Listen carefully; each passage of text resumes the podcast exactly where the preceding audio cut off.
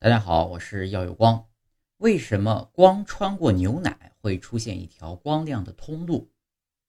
一九七一年二月二十五日，瑞典化学家斯韦德贝里逝世了。他致力于胶体化学的研究工作，并因研究分散体系的贡献而荣获一九二六年诺贝尔化学奖。那么，胶体有什么特性？又为什么会出现这样的现象呢？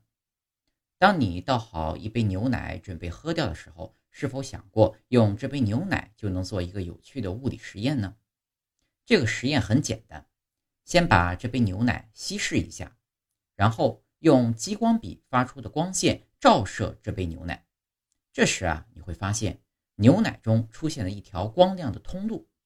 为了进一步研究这个现象，你可以再试着把光线照射到一杯纯净的自来水上。这时呢，你会发现水中没有光亮的通路，稀释过的牛奶是不太透明的。为什么会出现一条光路呢？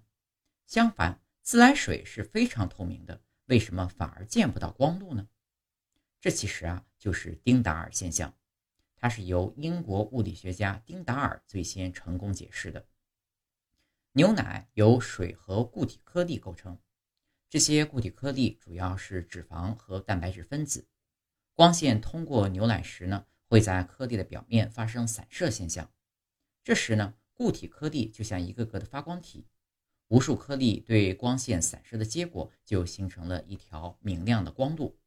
而且颗粒的浓度越大时，对光线的散射作用就越强，你看到的光度也就会越亮。对于水分子而言，它对光线的散射作用要小得多，因此呢，我们无法观察到水中的光度。值得一提的是啊，牛奶中颗粒的浓度也不能太大。如果你直接使用没有稀释过的牛奶做同样的实验，入射光的大部分都被吸收或反射掉，明亮的光路呢也就观察不到了。这种会出现丁达尔现象的体系呢，被称为胶体。胶体中的颗粒直径一般在几十纳米到几微米之间。如果你留心的话，在生活中也经常能看到丁达尔现象。